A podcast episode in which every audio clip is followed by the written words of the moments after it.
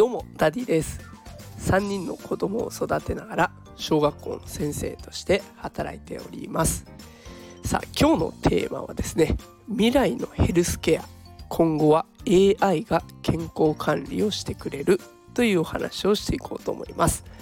まあ、あのこの声お聞きの方はわかると思うんですけどちょっと私が風邪をひいてしまってね今週ちょっと散々だったんですね。で久しぶりに熱も出て辛かったんですが、まあ、だからこそねやっぱりこの健康管理って大事だなと思って、まあ、それもゆくゆくは AI が健康管理をしてくれるんじゃないかなと思ってそんな発信をしていきます、えー、結論はもうズバリ健康管理は AI がしてくれるようになる。であの私自身のこの風の経験と今のテクノロジーを組み合わせて紹介していきますので是非最後までお聴きください。さああの私が発熱した後ですね熱が引いたんですがそれでも頭痛が取れないっていうことがあったんですね。でそこの原因をチャット GPT に探ってもらいました。でそこで得られた答えが以下のようになります。発熱後に頭痛が続く場合以下のいくつかの原因が考えられます。1つ目熱性痙攣2つ目インフルエンザや風邪。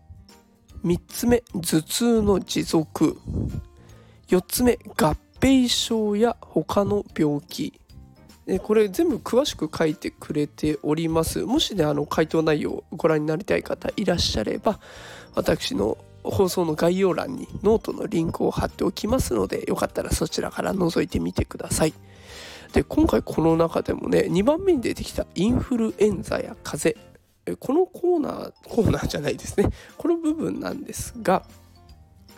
病院に私もすでにかかっていたのでインフルエンザとかコロナとか、ね、そういった可能性はありませんねということも検査結果で分かっておりました。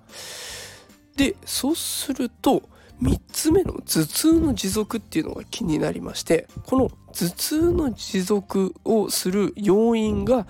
次のようなものがあると出ているんですね。ストレス緊張睡眠不足目の疲れ脱水でこういったものが頭痛を引き起こす場合もあると。ねまあ、確かに脱水とかはねあるかもしれないなと思いつつ睡眠不足っていうのが気になったんですね。これ普段昼間から全然寝てない昼寝をねたっぷりするわけでもないんだけどやっぱりお休みをさせてもらっていたので、ね、しっかり寝ていましたから逆に寝すぎて頭痛になるってこともあるのかなというふうに考えてでそのこともチャット GPT に聞いてみたんですね。でそしたらやっぱり寝すぎることによって頭痛が引き起こされることもあるそうです。でその理由についてはえー、1つ目が睡眠の質、ね、これが乱れてしまうと。あとは睡眠不足の保障、え、過剰な睡眠によって頭痛やだるさが生じることがあると。であとは睡眠時無呼吸症候群とかもね上がっておりました。であとは頭痛のトリガーきっかけは人それぞれなので過度な睡眠寝すぎるっていうことが頭痛になる場合もあると。いうことが出てきています。